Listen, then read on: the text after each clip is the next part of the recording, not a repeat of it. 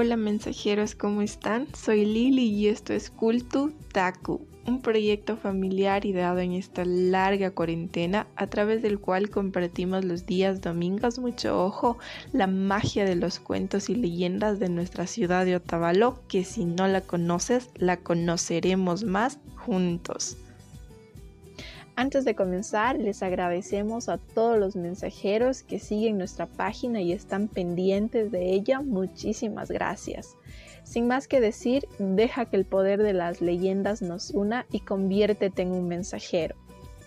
En esta ocasión compartiré con todos ustedes la leyenda en la que interviene una bebida muy deliciosa e importante, ya que es un elemento ritual, sobre todo en la época de cosecha y que por muchos años fue y sigue siendo consumida en agradecimiento a la naturaleza o Pachamama Estamos hablando de la chicha del Yamor, la bebida de los dioses, que seguramente si eres de nuestra hermosa ciudad la has probado y has bailado, por supuesto, en su fiesta que se lleva a cabo en la primera semana de septiembre, es decir, fue hace poquito.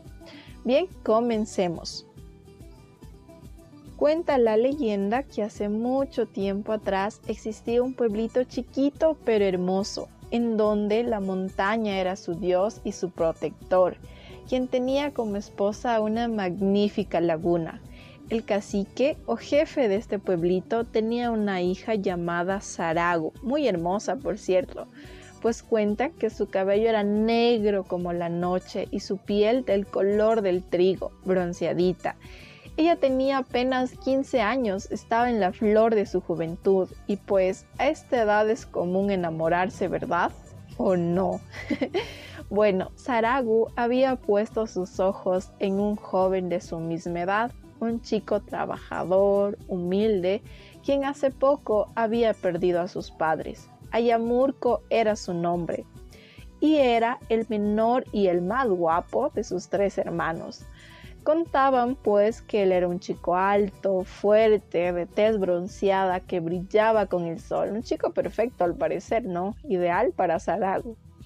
Bueno, cada año en este pueblito se reunían para cosechar maíz, aunque en esta ocasión había sido más difícil, pues las lluvias fueron escasas.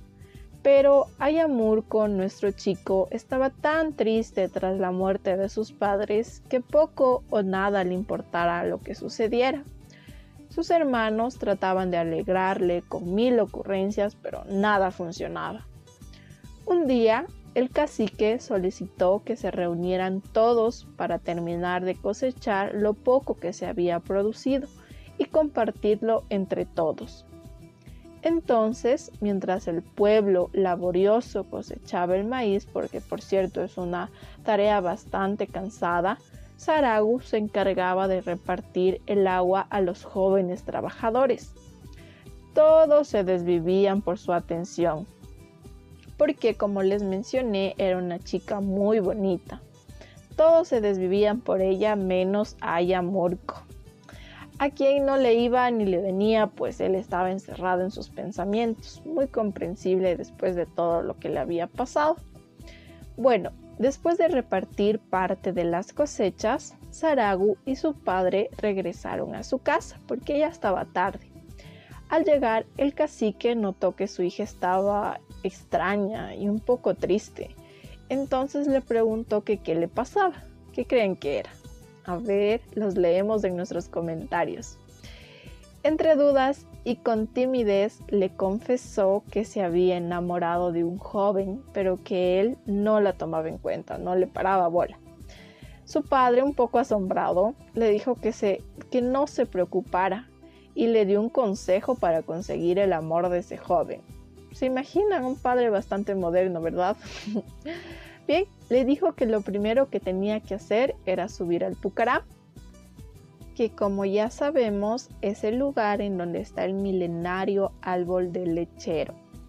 Una vez ahí tenía que esperar a que la noche se despejara y cuando eso sucediera podría consultarle al cerro o Taitimbabura, como lo conocemos aquí, qué debía hacer para conquistar el corazón de este joven, qué sería. Saragu pues bien mandaba hizo lo que su padre le aconsejó, ¿no? Y cuando le preguntó al Taitin Babura qué debía hacer para conquistar el corazón de ese joven, el Limbabura con una voz de trueno le contestó que para conseguir el amor de ese joven lo que tenía que hacer era seleccionar siete granos, escucharon bien, siete granos diferentes de la cosecha de maíz de esa temporada y tenía que dejarlos secar para luego molerlos y cocinarlos con el agua de la laguna. Una tarea un poco laboriosa, ¿verdad? Pero que valía la pena. Y cuando le dijo que una vez que ella cocinara todo esto, en la preparación veía la flor de la chicha. Ustedes se preguntarán qué es, qué es eso, ¿no? La flor de la chicha no es más que el color amarillo que se forma en la bebida cuando se ha desprendido los aceites del maíz, que indica que esta preparación está lista. Entonces el Taitimbapura le dijo que la tomara en sus manos y le diera de tomar a su amado. Por lo que al día siguiente de cosecha, Saragu repartió el agua a todos los jóvenes.